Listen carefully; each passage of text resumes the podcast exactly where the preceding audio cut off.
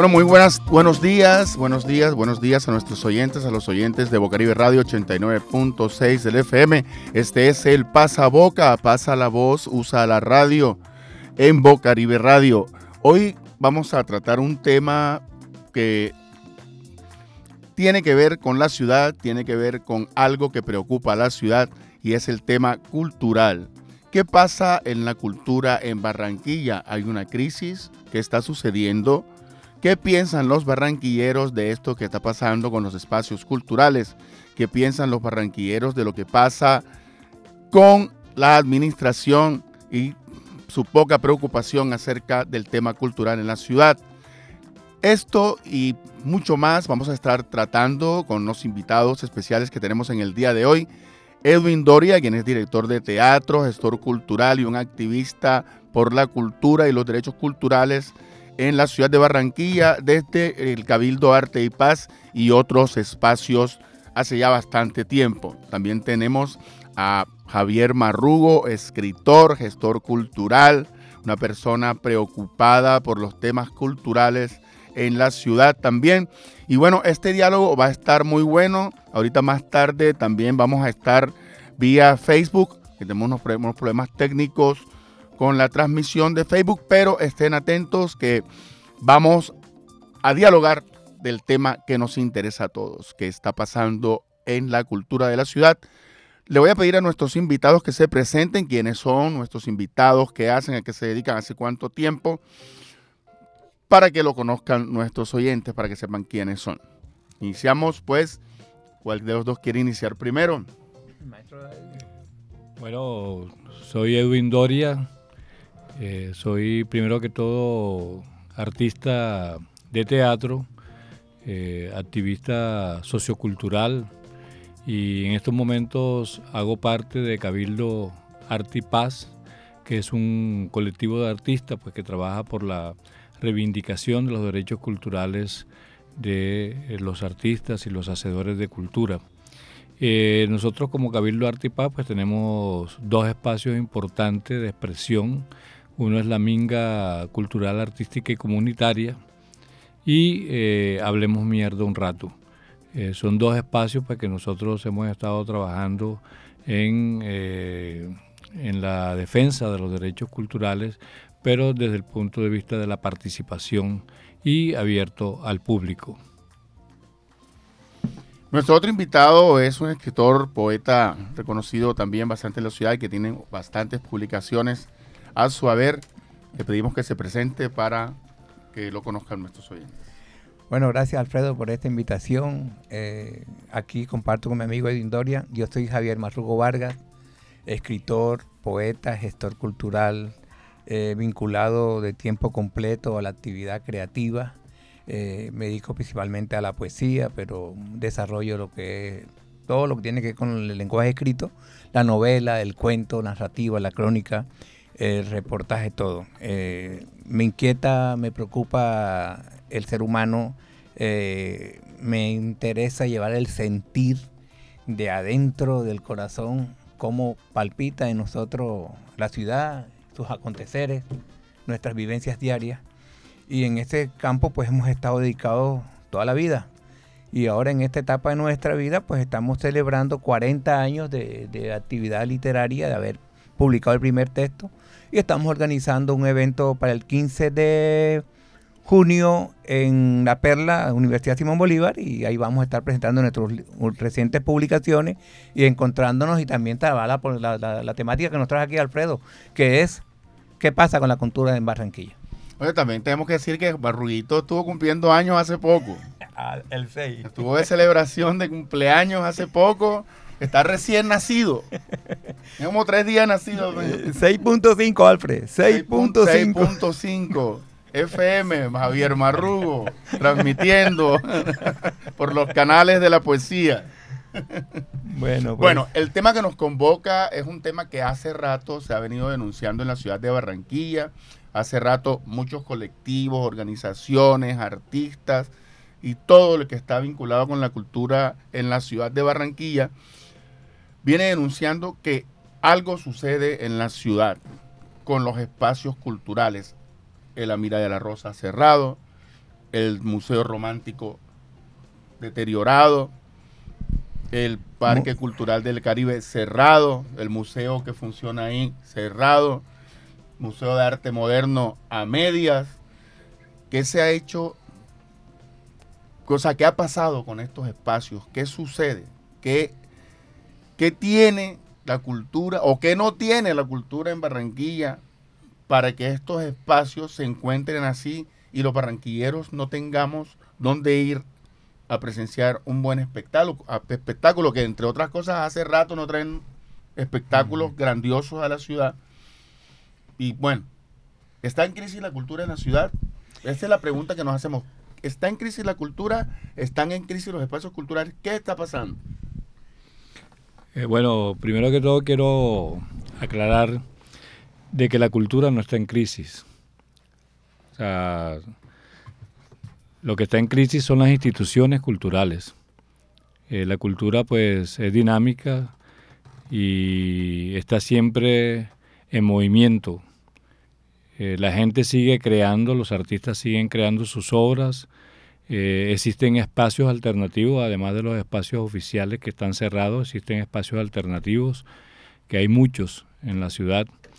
Eh, que son gestionados por los mismos artistas independientemente de que no tengan un apoyo económico de las instituciones culturales.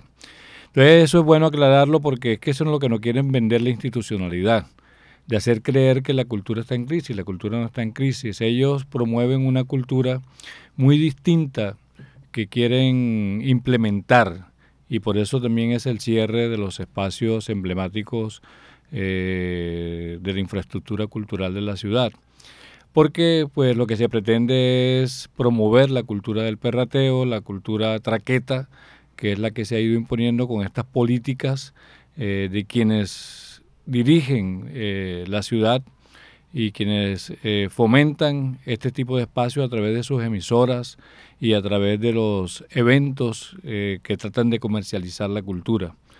Porque la idea es después que se tengan estos espacios cerrados, el negocio está es en los eh, espectáculos abiertos en las plazas públicas, donde está el negocio de la tarima, el negocio de los baños públicos, el negocio de la silletería, el negocio del licor. O sea, hay todo un emporio detrás de acabar con la cultura local, con los gestores eh, locales y con los artistas locales porque lo que se pretende pues es eh, lo que ellos han, han llamado la economía naranja implementada por el gobierno anterior de eh, Duque, quien fue el mentor de esta ley en el Congreso. Entonces, eh, promueve es la comercialización de la cultura, donde la mayoría de los artistas y gestores culturales no tienen acceso a este tipo de espacios. Entonces, por eso hay que acabar con la infraestructura eh, cultural para poderle darle paso a este tipo de negocios. Bueno, estamos en el pasaboca tratando un tema que tiene que ver con la crisis de la cultura en Barranquilla o la crisis de los espacios culturales. Estamos tratando de resolver esa pregunta. Tenemos invitados a Edwin Doria y a Javier Marrugo, quienes hacen parte de la escena cultural de la ciudad desde hace muchísimo tiempo y vienen luchando porque la cultura sea visible en la ciudad de Barranquilla y que los barranquilleros tengan acceso a los espacios culturales y que la cultura sea tratada como debe ser tratada. Entonces, está en crisis la cultura de la ciudad de Barranquilla. Hoy en el pasaboca está servido el pasaboca. ¿Qué pasa con la cultura en la ciudad? La pregunta es, ¿estamos en crisis? ¿Qué hace la administración? Edwin Doria estaba explicando que la cultura está siendo comercializada, que la cultura lo que quieren hacer es tratarla como un negocio más que como un haber cultural que alimente a la sociedad barranquillera en este caso. ¿Qué dice Javier Marruga al respecto? Bueno, sí, me identifico con la posición del compañero Edwin. Eh, están llevando la ciudad pues al, a, lo lumpen, al perrateo, a la negación total de sus valores culturales como tales. Aquí pues hay una recarga de lo que es el populachero lo vulgar a través de las emisoras de, cierta casta nuestra y han desaparecido de escena los escenarios que hasta hace poco eran emblemáticos, en la Mira de la Rosa. La biblioteca Mira del Mar tiene varios años de estar cerrada. Ahí estamos haciendo unas gestiones. Eh, la biblioteca Meira, de, la biblioteca eh, Meira del Mar. Tenemos, no se sabe qué pasa con la Mira de la Rosa, parece que lo van a tumbar y van a hacer una olímpica. Eh, tememos que pase lo mismo con el, Parque Cultural del Caribe. Y pues estamos ante una, una preocupación de lo que hacemos cultura, lo que hacemos, eh, lo que nos vivimos esta parte, que no encontramos una respuesta en la actual administración para esto. Hay algo que a mí me preocupa, por ejemplo, o sea, los escenarios culturales grandes de la ciudad están cerrados, están deteriorados. Muchos dicen que el distrito va a asumir el manejo del parque cultural, el manejo del museo, o sea, va a asumir el manejo de todo. Pero dicen, no se ve nada. Eso dicen. la mirada de la rosa dicen también que va a haber una inversión del Banco de la República, que el distrito va a asumir no sé qué. O sea, hay una cantidad de dicen. Dime que yo te diré que van a hacer con la cultura algo, pero nada pasa con los espacios culturales. hay, gente, hay gente haciendo actividades culturales, hay gente eh, grupos alternativos haciendo actividades con las uñas, pero yo siento que de pronto existe una invisibilización de los escenarios alternativos culturales que se dan en la ciudad. Hay mucha gente que trabaja con las uñas, pero no, tiene dinero. Entonces le toca estar casi que mendigando recursos para poder llevar a cabo sus obras de teatro, para llevar a cabo sus festivales, para poder llevar a cabo todo lo que tienen publicar eh, los eh, libros. para publicar los libros, en el caso acá de, las personas que hacen eh, literatura. Entonces, ¿qué podemos hacer? O sea, ¿qué, qué, qué se le pide a la administración distrital, a las personas que manejan la cultura en la ciudad o a nivel nacional. ¿Qué ruta hay? Edwin eh, Cabildo Artipaz eh, viene trabajando un espacio que ha ido a diferentes, a diferentes escenarios culturales, los que se encuentran cerrados, a hacer plantones tratando de llamar la atención de la ciudad, de la ciudadanía y las personas interesadas para que vuelquen sus ojos hacia allá. ¿Cómo ha sido eso? ¿Cuál es el objetivo, por ejemplo, de Hablemos Mierda un rato? Un espacio como ese. Bueno, sí, hemos venido eh, desarrollando eh, toda una serie de,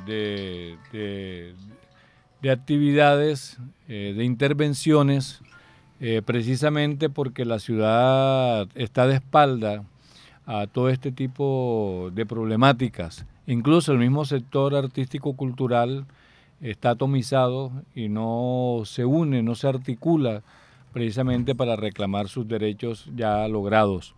Entonces, desde Cabildo Arte y Paz hemos venido dando esa lucha eh, en la reivindicación de estos espacios a través de, de plantones que hacemos en los mismos espacios y también jurídicamente con derechos de petición para que le expliquen, ya que ellos no públicamente no expliquen qué es lo que está pasando, como dices tú, solamente son rumores de lo que supuestamente la administración piensa hacer, pues nosotros, en el caso de la Biblioteca Departamental Meira del Mar, que tiene cuatro años de estar cerrada, nosotros... Cuatro años de estar cerrada y los servicios que prestan allí son servicios muy importantes para la ciudadanía de la zona, y no solamente de la zona, de, la ciudad. Por supuesto, porque entre otras cosas es la única biblioteca pública gubernamental que existe en la ciudad y el departamento, que porque las demás son privadas, aunque trabajan con recursos públicos, pero la única eh, institución, biblioteca que existe en Barranquilla, eh, pública gubernamental, es la Biblioteca Departamental Meira del Mar y eso ha generado que los barranquilleros, los atlanticenses no tengan acceso al conocimiento, a la investigación, porque muchos de los libros que se encuentran ahí solamente los tiene la biblioteca departamental. O sea, eso no los consigues en Google y no lo consigues en ninguna otra biblioteca. Ahí es donde muchos jóvenes van a hacer sus tareas también de investigación. Es la única biblioteca de la ciudad que tiene un sistema braille para, para los discapacitados eh, eh, visualmente. Eh, tiene una parte para atender a los niños de las mujeres eh, que prestan su servicio sexual a los alrededores de la biblioteca. pero también hay una política en contra de la biblioteca, no solamente porque esté cerrada, sino que se ha permitido que a su alrededor se llene de bares, de bares y de sitios de prostitución cuando eso la ley dice que a menos de 200 metros de un establecimiento eh, educativo, cultural y de una iglesia no deben de haber, eh, no deben existir este tipo de, este tipo de espacios eh, para, bueno, de espacios de cantina, bares y esto. Y eso está rodeado de eso, a pesar de que ahí está el Colegio Técnico de Comercio, ahí está la Iglesia San José y está la biblioteca. El colegio de frente lo cerraron también. Eh, ¿no? ahí está. Ah, lo que pasa fue que ahí ahora es la, una de las sedes del Colegio Técnico de, Comercio para ah, Mujeres. Entonces, pero también está la Iglesia San José. Y hay un CAI que no presta ningún servicio de controlar, o sea, de controlar todos estos espacios que los han construido, los han permitido que estén alrededor con el propósito de en cualquier momento decir que ese espacio de la biblioteca y esos colegios no deben estar en la zona porque ahí es una zona de tolerancia, cuando debe ser lo contrario. O sea, la zona de tolerancia no debe estar ahí porque ahí hay espacios culturales, educativos y religiosos. Es casi que, es casi que están condenando al olvido a la zona cultural de ese sector de la ciudad. Es correcto, porque es que también, entre otras cosas, existen estos espacios que son esta infraestructura como el Parque Cultural del Caribe, como existe la Mira, pero estos espacios como igual como la concha acústica del Sagrado Corazón no tienen una programación propia permanente, auspiciada por la Secretaría de Cultura Distrital y Departamental. O sea, son espacios que generalmente permanecen solos, sino que cuando la gente hace algún evento privado es que tienen vida. De lo contrario, no hay una programación permanente. Hay, una concha acústica también, creo, en el Parque Almendra. El Parque Almendra tiene, más, tiene más de 100 años de estar ahí y eso no programan absolutamente nada, porque es que los recursos que son los impuestos que pagamos los contribuyentes a través de las contrataciones que se hacen con el distrito y con el departamento, son recursos que están prácticamente secuestrados por unos, eh, lo que hoy le llaman eh, unos contratistas, eh, unos contratistas que son los que se llevan prácticamente todo el recurso destinado para la cultura. hace, hace, unos días hubo una, una rendición de cuentas de la alcaldía y, mejor dicho, maravillas. O sea, Vivimos en la, en la ciudad de las maravillas, todo estuvo bien, según, según la rendición de cuentas de, la alcaldía, ¿no? Bueno, eh, yo con respecto a, a, lo que dice Edwin, me llama la atención también los parques. Hay parques por todos lados, bonitos los parques. Y hay pero no hay una política de la Secretaría de Cultura para que en esos parques hayan recreacionistas para los niños. Que el padre de familia lleva a su niño al parque, pero el niño se aburre en el parque, pero no, tiene nada que ver. No, no hay. entonces hay una cantidad de. Hay, hay, hay una cantidad compañeros nuestros, artistas de las eh, artes escénicas, eh, animadoras de lectura, recreacionistas, que no tienen un espacio que debían tener, que la Secretaría de Cultura pues, contrate y en el Parque de las Nieves, en el Parque de la Manga, en todos estos parques bonitos que gastan un dinero, pues el niño que, que su padre o su mamá le lleva al parque tenga en qué entretenerse y que sea un, ir al parque sea una experiencia eh, de conocimiento, una algo realmente recreativo, que el niño vaya al parque porque allá está el payaso, porque allá está, eh, eh, está el pintor, allá hay un taller de pintura, allá hay un taller de lectura. O sea, los parques están muertos. Había, había en unos, en unos parques intentaron hacer como unas casitas que ponían los libros, pero se quedaban ahí, no había nada alrededor que, que fomentara la lectura en ese sentido y te terminaron pudriéndolo. Eh, llovía y se mojaban los libros, se, los llevaban. terminaron pudriéndolo, se terminaron. en el Parque de la Nieve te lo llevan los tacitas. Sí, me gustaría ahí complementar eso porque es que son parques que no están diseñados para la cultura caribe. O sea, son, parques, como jardines. O sea, son sí, son jardines, pero unos jardines donde donde han donde han homogenizado. O sea, todos los parques no, no tienen identidad como lo tenían antes. O sea, el Parque de Almendra era distinto al Parque Sagrado Corazón, el Parque Suri era distinto a otros parques, no, o sea, se ha homogenizado, pero tienen un principio que es que la gente no puede ir de día a esos parques porque no, está, eh, eh, no hay unos parasoles. O sea, que permitan que la gente pueda estar en el día en esos espacios. la, mayoría, la mayoría de los parques no tienen teatrino, o sea, no están hechos para la actividad cultural. tienen baño. La mayoría de los parques no tienen baño. O sea, son parques que no están hechos para eh, este tipo de clima. O sea, son parques, plazas y parques que están hechos como para, para sitios como Bogotá, para clima frío.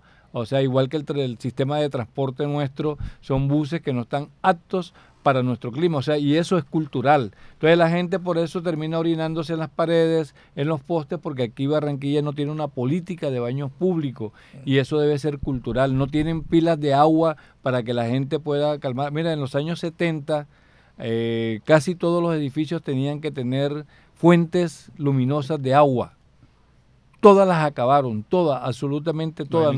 No, existe una Pero sola. Que queda una por ahí en Villa Country tampoco, ¿no?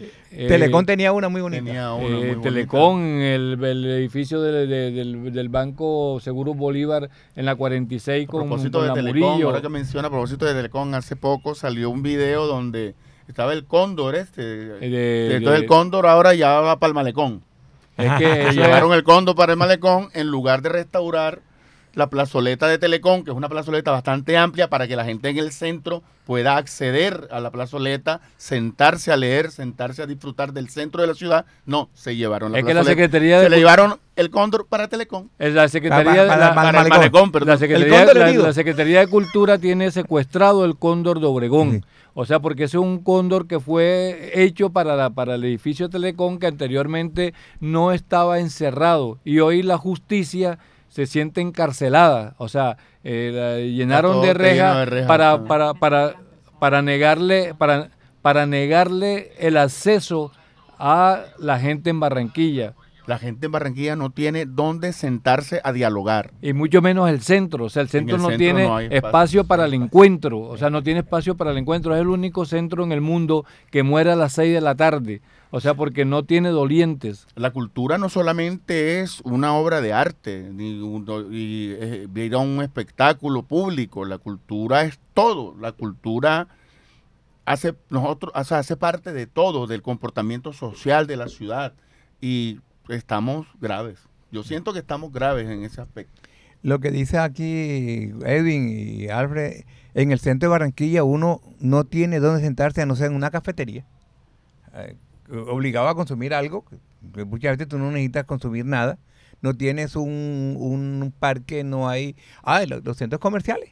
Porque ahora el tema es centros comerciales. Centros comerciales, ya el supramundo. El supramundo ese encerrado, la gente por miedo y por seguridad se mete en los centros comerciales y ahí viven todo el día. O sea, no hay ni aire, ni sol. O sea, un mundo artificial, llamo yo. Y estamos en esa cultura artificial de lo no natural. Y los espacios de la ciudad tenemos, bueno, tenemos la Plaza de la Paz que debía llegar hasta el Paseo Bolívar. o, la, o la budiéramos, ¿verdad? Pero si quiera llegar hasta, por ahí estamos llegando a Murillo ya, ¿no? Tenemos que quitar el Banco, me, me han dicho, o bueno, otros estudiosos históricos, que ese Banco de República no tenía que ser construido ahí porque hasta ahí iba a llegar el, la Plaza de la Paz. Así es. Hasta iba a llegar, porque eso era la antigua eh, checa, Ahí iba a llegar la Plaza de la Paz hasta Murillo. Bueno, una, una, una pregunta que te quiero hacer, Javier tú que haces parte de, la escena de la literatura, o sea, ¿qué tiene que hacer una persona en Barranquilla para poder publicar? ¿Cómo se maneja ese aspecto de la cultura en Barranquilla, la edición? ¿Cómo haces para publicar tus libros? ¿Existe algún rubro de parte de la Secretaría de Cultura eh, para que los artistas puedan publicar sus textos existen espacios patrocinados por la Secretaría de Cultura para que puedan dar a conocer sus textos. O sea, ¿cómo hace un escritor en Barranquilla? Bueno, eh, vamos a empezar responderte a la pregunta que la, la, edición de libro es autogestión. O sea, la mayoría de los escritores hacemos nuestras publicaciones con nuestros propios recursos. eh, tenemos que buscar un editorial que nos haga los libros o nosotros mismos, pues, una vez artesanalmente, pues elaboramos nuestro trabajo, nos ponemos la mochila al hombro y salimos como el panadero a repartir calientico el libro cuando recién sale. Eh, contamos, es con un poco, eh, o sea, lo único que, que cuentan los escritores es con el portafolio. Y el portafolio el año pasado no salió, y el año anterior tuvo engavetado. Eh, este, lo anunciaron ahorita eh, ayer. Ahora lo volvieron a anunciar. Estamos estudiando la propuesta. Sabemos que viene más cargado hacia el carnaval que hacia la cultura, hacia las otras manifestaciones de la cultura, porque el carnaval también es una manifestación sí, claro, Obviamente. Eh, y también tenemos que el año pasado esa plática se perdió, no se supo qué se hizo porque no convocaron portafolio. Y ahí pues la posibilidad que algunas personas pues acceden a esos, a, esos apoyos y pueden editar sus libros y pueden hacer sus eventos. O sea que hay un manejo, un manejo por debajo de cuerda del dinero destinado a los portafolios para los amigos. Pues sí, por ahí han dicho cosas, no me consta, no puedo probar, pero sí hay rumores, rumores que llegan y rumores que van. Eh, esperemos ahora con qué se viene, no hemos todavía, apenas salió ayer apenas, estamos estudiando lo que están proponiendo. millones. 1.500, antes eran 4.000. Ah, bajaron. Bajó bastante. Bajaron bastante. Y bueno, esperemos a ver, esa es la limosna, digamos, que le ponen ahí. A lo es una limosnita ahí para que nosotros, como los perritos, comencemos a darnos dientes entre nosotros mismos para ver qué nos toca. Esa es otra parte. Comenzamos, a pelear nosotros mismos. No, ¿qué tal? ¿Qué te mano? ¿Qué no? ¿Qué, tal? Es que el portafolio, el portafolio en cierta medida es un engaño. O sea, porque hacen creer que esa es la forma de apoyar a los artistas, pero si nosotros nos damos cuenta, es un concurso, es una rifa donde solamente se la puede ganar un 3% del 100% de los artistas y hacedores. Entonces, bueno, se la gana ese 3%, eh, sea que haya sido en franca lid de disputa o que haya sido amañado, independientemente de eso. Pero ¿qué pasa con el 90 y pico? El concepto de un jurado. Es correcto, pero ¿qué pasa con el 90 y pico por ciento de los artistas y hacedores de cultura que no salen favorecidos? O sea, ¿dónde está la ley general de cultura que dice que todas las personas deben tener, eh, deben, deben, el, el Estado le debe procurar el acceso a los bienes y servicios culturales del Estado? O sea, entonces no se está cumpliendo con eso que dice la ley. ¿Por qué? Porque la gente en Barranquilla no está recibiendo una programación permanente. O sea, ¿por qué? Porque no hay un apoyo a los procesos artístico-culturales de la ciudad. Les recuerdo a nuestros oyentes y a las personas que nos ven vía Facebook que estamos tratando el tema de la cultura en la ciudad de Barranquilla. Hay una crisis de espacios culturales, hay una, crisis en la cultura de la ciudad. Nos gustaría conocer tu opinión. Puedes dejar tus comentarios en el Facebook Live que estamos transmitiendo, porque tu opinión también es importante en el pasaboca. Ya sabes, ¿está en crisis la cultura? ¿Qué piensas tú? Te leemos. Javier. Bueno, entonces yo quería poner en medio de esto que tú dices, yo cumplo 40 años de, de, vida poeteril. y entonces estos 40 años de vida eh, poeteril eh, lo he, los he, hice pues la autogestión con la ayuda de los amigos y algunos lectores fieles, pues logramos hacer la edición de, cuatro poemarios, eh, eh, que es un proyecto personal, hecho con los propios recursos, como nos toca a todos los artistas de la ciudad, soñar, ejercer nuestro liderazgo y sacar adelante pues nuestros productos contra viento y marea, pues como dijo Edwin, no está en crisis la cultura, están en crisis la política de cultura que tiene el Estado, porque los artistas seguimos haciendo arte con nuestras uñas, con las manos y el corazón y el alma. Entonces la invitación es para el 15 de junio en La Perla para presentar estos libros y también tenemos el libro de nuestro amigo eh, Jorge Freiter, eh, La identidad del exilio, una historia hermosísima, una poesía del alma, del desarrollo de un compañero que vive fuera de su país porque aquí le quitaron el aire. Bueno, que a propósito, eh, que hoy es el Día del Estudiante Caído, pues Jorge Freiter es hijo de una persona víctima del conflicto armado, víctima de los paramilitares en la Universidad del Atlántico, y la literatura ha sido una de las formas de dar a conocer también eh, qué es lo que pasa también con las personas.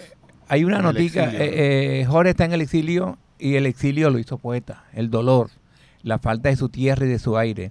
Aquí hay una noticia que escribimos a propósito de esta edición, en la cual pues yo le ayudé a, realizar. En la entidad del exilio encontramos la revelación de un poeta que no necesita esforzarse ni volverse inventor de laberintos. Solo el oficio sincero de tejer línea a línea su agudo dolor, confeccionando con un con tenso hilo su ropaje, desde donde salta su alma transparentada en cada verso. Este poemario se va a presentar en, el sindicato Atojuba el día 16, o sea, el próximo viernes. Eh, también la invitación a todos los compañeros de la Universidad Atlántico, esta gran comunidad, a apoyar a nuestro amigo en el exilio que le quitaron el país, que el país se lo pusieron chiquitico.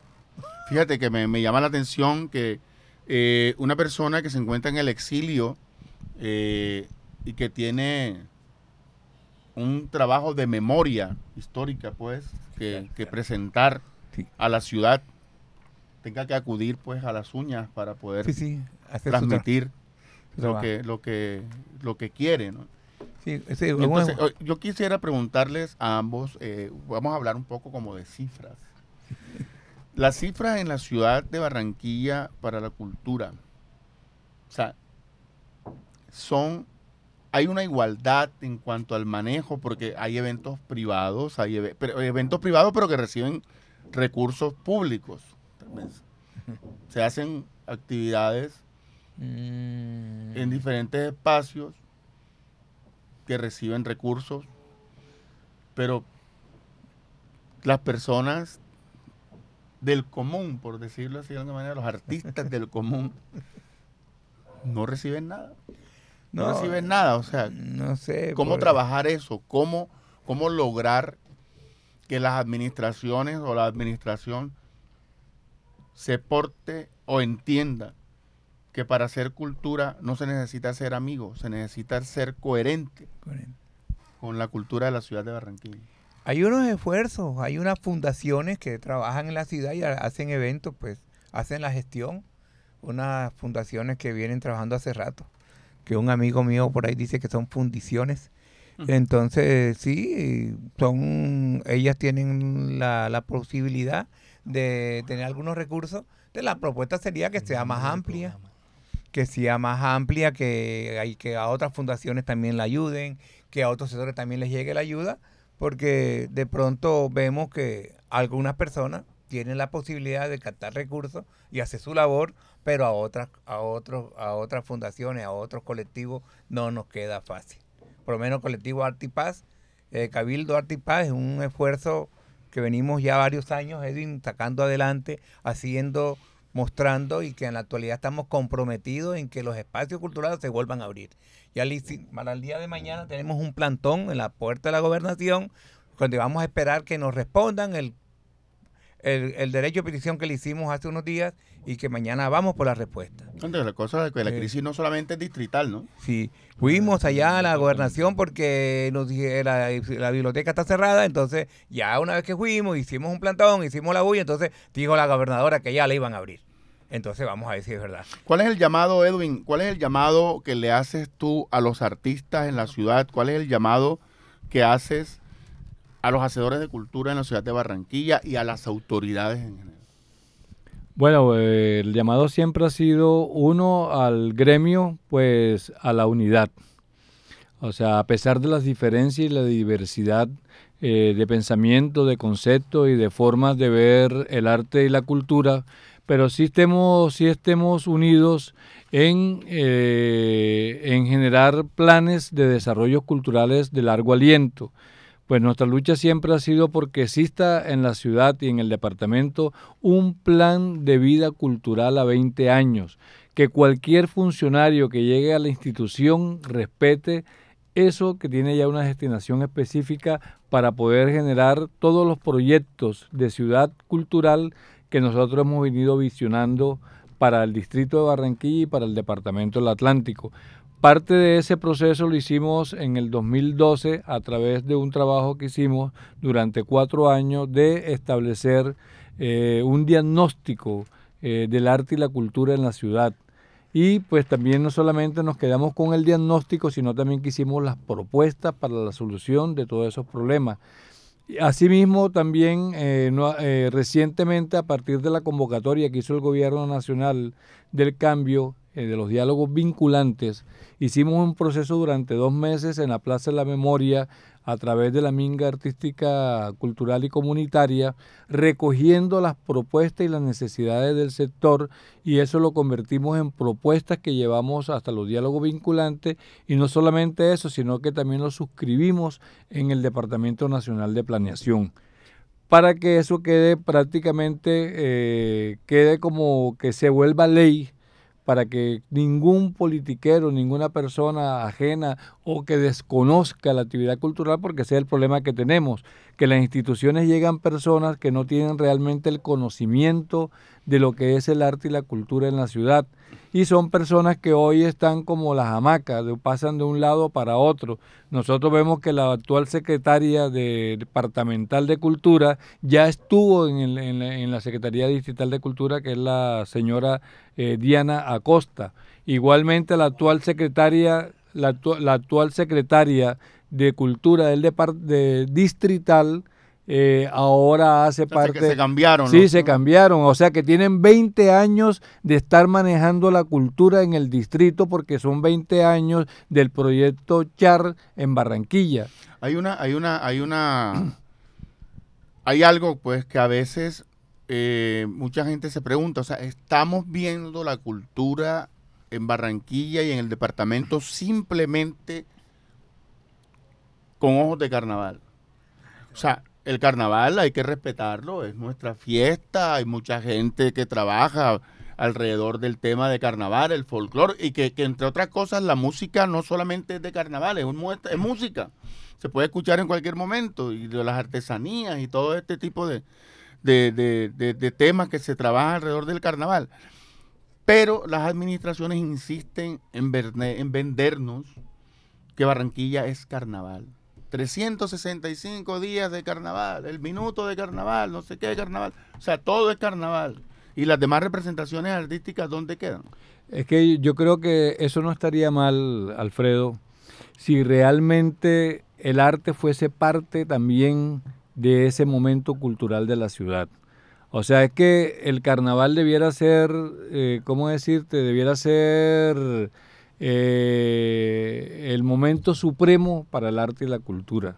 O sea, para el arte y no solamente el carnaval, porque es que el carnaval también tiene expresiones artísticas en todas sus formas. Pero también se ha dado a entender como si la gente que hace el carnaval tuviera, eh, los tuvieran bien, y eso es mentira. O sea, se promueve el carnaval porque eso genera, es, es lo que más le genera ingreso al distrito y al departamento en el PIB. Los que menos reciben son los Pero los que menos reciben son los hacedores de carnaval. Es más, se presentan gratuitamente para que otros sean los que usufruten ese, ese espectáculo. Mira, aquí en carnaval, eh, ¿quiénes ganan? Ganan los hoteles, 100% ocupación, los restaurantes, los bares, las discotecas, los palqueros, las, las empresas de licores, las empresas las cerveceras, eh, las gaseosas, o sea, todo el mundo gana y es eh, el año este año generó más de 500 mil millones de pesos en las arcas del distrito. Ahora, ¿cuánto se invierte de ese dinero los grupos, en y los carnaval? Grupos, los grupos de carnaval. Y los grupos de carnaval, un ¿Para grupo. comprar una tela dónde? Una comparsa de 300, una comparsa de 300 participantes recibe millón y medio. El premio, un millón de pesos. un millón de pesos cuando eso no les alcanza ni para el agua. Ni para la falda, ni para la pollera. Y sin embargo, todos estos árabes que son dueños de los almacenes de tela nunca han patrocinado ni siquiera un metro, un metro de tela para, para bailar la pollera colorada. Entonces estamos ante una ante una de pesos, eso da risa, un millón de pesos para una comparsa que tiene no sé cuántas parejas. Entonces nos han hecho creer que no, que es que el carnaval, aquí todo es carnaval y la gente de carnaval está. No, mueren nuestros maestros folclóricos, mueren en la plena miseria.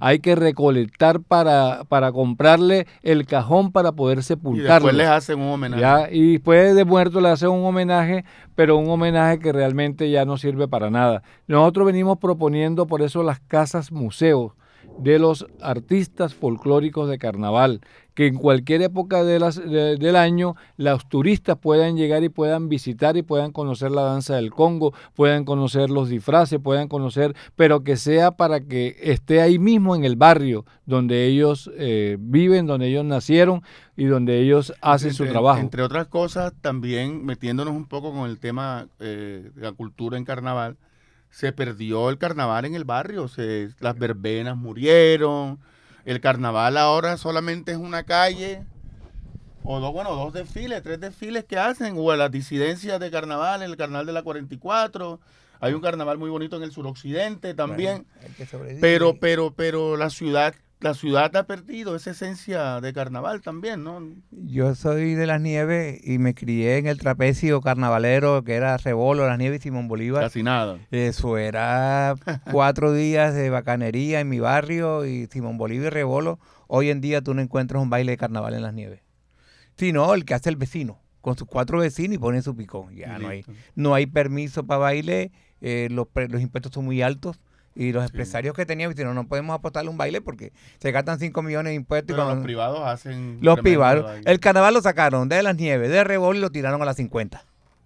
Las 50. Y, ahí te tiraron, llevan los picó. Y, ellos los picó. Entonces el man de la nieve tiene que coger para allá arriba cuando antes era al revés. La gente del norte tenía que ir a las nieves porque en la nieve estaba el basile. Donde estaba el goce. y en Rebolo. Y ahora es al revés. Sí, yo pienso que los pueblos crean la fiesta los pueblos hacen sus, tradiciones y las élites se las roban. Tremendo. Las élites se las roban, eso así. Yo no sé. Ya, eh, para ir cerrando, porque por cuestiones de tiempo también, este tema es un tema complejo, pero lo que buscamos en el pasaboca es tratar estos temas, abrir la puerta a estos temas para que la gente empiece como a interesarse un poco más en los temas que nos, que nos importan e ir haciendo un seguimiento aquí en el Pasaboca. El Pasaboca en Bocaribe Radio, 11 de la mañana cada jueves. Y bueno, vamos a escuchar, o Edwin quiere decirnos algo. O sea, quiero anotar algo acerca del tema que estaba, que estaba el poeta Javier Marrugo ahora también dando su opinión. Y es que el carnaval, eh, desgraciadamente, el hecho de haber, eh, que le hayan otorgado como patrimonio oral e inmaterial de la humanidad, en vez de ser un beneficio, lo que ha sido es como una maldición, porque a partir de ahí la élite de la ciudad se apoderó del carnaval y acabó con el carnaval popular. Entonces nos han hecho creer que los desfiles son el carnaval. No, los desfiles son una parte de la expresión del carnaval. Pero el carnaval, yo que tuve eh, la posibilidad desde niño de vivir lo que es el carnaval realmente, eh, eso no es ni siquiera un remedio de lo que era cuando éramos niños, porque por la casa yo no tenía necesidad de ir a un desfile, porque todo el carnaval estaba ahí en la cuadra. O sea, todo el mundo se disfrazaba. El señor que era el serio de la cuadra terminaba disfrazándose de mujer y de cualquier otra cosa, pero tú no podías estar de civil de civil no, podía, estar, pero hoy nos venden en la camisetica con el estampado que nos venden que no incluso las hacen en China como quisieron también meternos el sombrero volteado a mil pesos ah, de, cartón, de, cartón, o sea que falta de respeto es una falta de respeto con la cultura pero es una forma de ir denigrando de la cultura autóctona nuestra. Entonces por eso también se terminó la verbena ¿verdad? Entonces a todos nos encierran en la Villa 40, en el sector norte centro histórico. Los palcos eh, con palcos carísimos que ni siquiera el barranquillero tiene acceso a eso. O sea, solamente la gente que viene de fuera, tanto a nivel nacional como a nivel internacional. Que no está mal, pero que cada localidad debiera tener su propio carnaval durante los cuatro días. Y ahí es donde nosotros estamos apuntando, la descentralización del carnaval por localidad cada localidad tenga su propio carnaval, no solamente un desfile como el que se hace el del carnaval de occidente, no, eso está muy bien, pero que sea realmente, incluso eso se hace en precarnaval, sino que sea realmente un, que los cuatro días se programen con planes de desarrollo cultural en las localidades. Bueno, una, una última, una última eh, pregunta para, no, no, ya lo último para decir ¿Qué mensaje, qué mensaje eh, eh, de unidad dijiste ahorita? ¿O creen que es posible que esa unidad se dé así, así rapidito? Que, se dé la unidad antes de escuchar para despedirnos al poema, el poema de Javier. ¿O cerramos con el poema por cuestiones de tiempo? Bueno, entonces le dejamos a nuestros oyentes esa, esa, esa pregunta. es posible la unidad artística para lograr sacar adelante la cultura en la ciudad de Barranquilla, más allá de lo que la administración pueda pensar y creer de la cultura en nuestra ciudad. Se las dejamos ahí y nos despedimos con un poema de Javier Marrugo, invitándolos también al 15 a que vayan al lanzamiento de, sus tetas. Bueno, eh, estamos en la, en la, tierra de mi amigo Gino Marque, un saludo para él. Biografía de un encuentro. A un lado de la calle Murillo, un hombre camina en silencio. En sentido contrario, una mujer viene tranquila, no hace pausa en su tarea de alborotar la muchachada. En el parque los enamorados se encuentran sus manos, también se agarran de sus miradas, ya no se soltaron más de su sonrisa, los dos siguen calle abajo. Atrás queda el monumento de las manos entrelazadas en el sublime gesto del amor del escultor Gino Marque. Los dos que frente a la escultura de los enamorados se le daron un beso, silenciosos se fugan a un barrio secreto, sin ventanas, con camas que acogen complacidas a los osados amantes despertinos, ya no, ya que no cesan en la intención de enterrar viejos desconsuelos. Es la magia de un amor sin nombre y carente de una promesa larga. Nadie imagina ni se pone a pensar que mi Barranquilla amada, cuando son las 3 de la tarde, hay más camas asaltadas con el amor diurno, con su carácter de clandestino y prohibido, que las ocupadas legalmente en la noche. Alguien observa indiferente que en una esquina, en un café, en un parque, en cualquier calle, un hombre o una mujer esperan. Y una vez se produce el anhelado encuentro, los dos saltan afanados en busca de esa dosis de alivio que solo puede brindarnos la otra piel. Un poema de Javier Marrugo Vargas. Para despedir el pasaboca, recuerda, pasa la voz, usa la radio. Despídete, Edwin, diciendo unas breves palabras para que despida de nuestros oyentes. Les recordamos que este es el pasaboca, pasa la voz, usa la radio. Edwin Doria. Eh, sí, más que todo una invitación para mañana 9 eh, de junio en la puerta de la gobernación del Atlántico, donde estaremos haciendo un plantón para recibir la respuesta de la gobernadora acerca del derecho a petición que pasamos sobre qué está pasando con la Biblioteca Departamental Meira del Mar. Y no, invitar a todos los artistas y hacedores de cultura, a la comunidad, a los docentes, a unirnos en favor de la ciudad.